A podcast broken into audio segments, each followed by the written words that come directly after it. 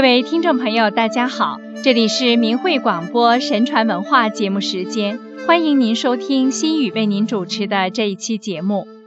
古人大都很相信“人的命天注定”这句话，可是今天的人却对此不以为然，认为那是迷信，是科学无法证实的。可是科学的发展毕竟是有其相当大的局限性。浩瀚的宇宙有多少奥秘是人类的科学无法洞悉的呢？所以人千万不要被科学障碍了自己去了解宇宙的真理，错过了自己生命久远以来所等待的机缘。那么古人说的“生死有命，富贵在天”这句话是不是真的呢？我们来听听下面的故事。至于结论嘛？还得各位听众朋友们自己下。唐朝的太子通事舍人王彪曾经对人说：“人生的遭遇都和你的命运有联系，命运事业早就定好了，所以不是吉就是凶，该什么时候来也是注定的。”过去太后武则天诛杀皇帝的宗族，宗子被送到大理寺审判，应当死刑。宗子长叹说：“我既然免不了一死，何必污染了刀具？”半夜时用自己的衣服领子上吊而死。到天亮时又苏醒过来，立刻又说又笑，又吃又喝，同在家里一样。几天以后被杀，脸色神气一点儿也没有改变。原来在他刚苏醒的时候说：“我刚死。”冥府的官就生气地对我说：“你该被杀死，为什么自己就来了？快回去受刑。”宗子问为什么，冥官把生死簿给他看了，说：“因为你前世杀了人，现在要偿还。”宗子知道是怎么回事了，受刑时不再感到畏惧，所以才能面无一点难色。这个故事是告诉我们。人来在世间，何时出生，何时入土，是早有定数的。前世的因，今世的果，行善积德，作恶造业，没有不偿还的。唐朝贞观年间，张宝藏任金吾长史，经常于上朝值班结束时回归溧阳。有一次在路上，他碰到一个少年打猎者，割下新鲜肉野餐。张宝藏靠着树长叹说：“我张宝藏年已七十，未曾吃过一次像这样的酒肉，太可悲了。”这时，旁边有一个和尚指着他说：“六十日之内，官职会升到三品，有什么可叹息的呢？”说完就不见了。宝藏很奇怪，立刻回到京城。这时，太宗得了痢疾，很痛苦。很多医生给治都不见效，就下诏书访问殿廷中的左右大臣，有能治这种病的，一定重重赏他。当时宝藏也曾被这种病困扰过，就写了一份奏书，献出用乳汁煎碧帛的药方。皇上服了药以后，立刻就好了，下诏给宰相，授予张宝藏五品官。魏征有意为难。过了一个多月，也不逆文授官。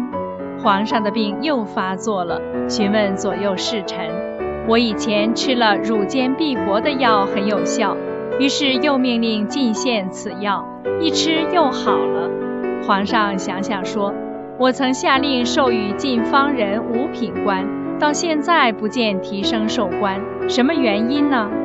魏征害了怕，说。奉诏那时候不知是文还是武的，皇上生气说：“治好了宰相，不妨授给他三品官。我是天子，难道不如你吗？”就严厉地说：“给他三品文官，再授鸿胪卿官号。”当时正好六十天整。原来啊，人的一生除了生死是命中注定的，连官职、富贵也是注定的。难怪古人常说：“命里有时终须有，命里无时莫强求。”蔡确，字持正，是泉州晋江人。他在任府界提举时，当时县中有一人在梦中来到一所官府之中，只见殿堂高远深邃，里面坐着四位身份尊贵的人，都身穿绘有卷龙的礼服，头戴礼冠。这时，旁边有人指着对他说：“这是宋朝宰相的次序座位。”此人抬头视之，发现蔡确坐在最后面。醒了后，此人困惑不解。因为蔡确当时刚升任府界提举，知道蔡确后来果真做了宰相，后又被贬到岭南时，这人才恍然大悟。原来除了卢多逊、寇准、丁谓，而蔡确正是第四位被贬岭南的宰相啊。据说蔡确年轻时自己也曾做过一个梦，在梦中。有位仙人告诉他说，他的父亲做状元时，他就可以做执政了。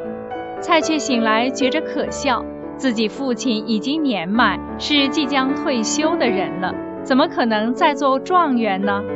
后来蔡确真的做了执政，恰巧当天金殿科举唱名，状元居然真的是他的父亲蔡皇上。不仅如此，蔡确年轻时还遇到过一位道人，道人对他的将来做了预测。当时蔡确有位好朋友叫张实，两人家中都很穷困。有一次，两人结伴出游，在路上遇到一位道人，道人一直盯着蔡确看，并说：“你长得像李德裕。”李德裕是唐朝宰相，后被流放海。蔡确以为道人戏弄他，便准备同他开个玩笑，问道：“那我将来可以做宰相吗？”道人说：“可以。”蔡确听了大笑，又问：“那我是否同李德裕一样会被贬往南方？”道人说：“是的。”道人又告诉旁边的张实说：“当他家中有五十口人时，他就可以做清监了。”又告诉蔡确。这个时候你就会死了。蔡确和张实都哈哈大笑，以为遇到了疯子。后来一切果真如道人所言，蔡确当了宰相，又被贬往新州，在新州住了五年。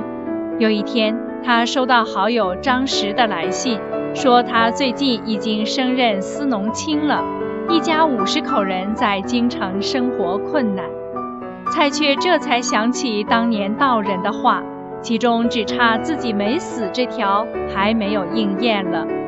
接着没几天，蔡确就旧病复发死了。由此可见，人的一生早有安排，这岂是人所能左右和主宰的？不管是在睡梦中，还是那位道人，他们都是看到了在另外空间早已安排好。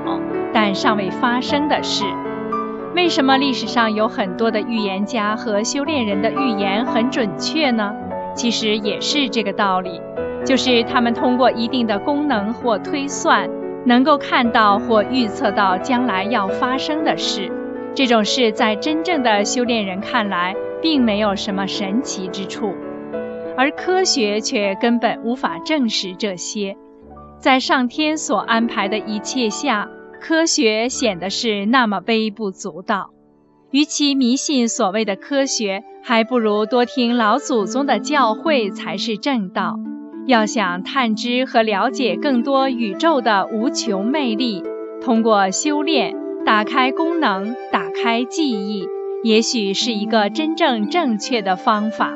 朋友，您有没有想过要亲身试一试呢？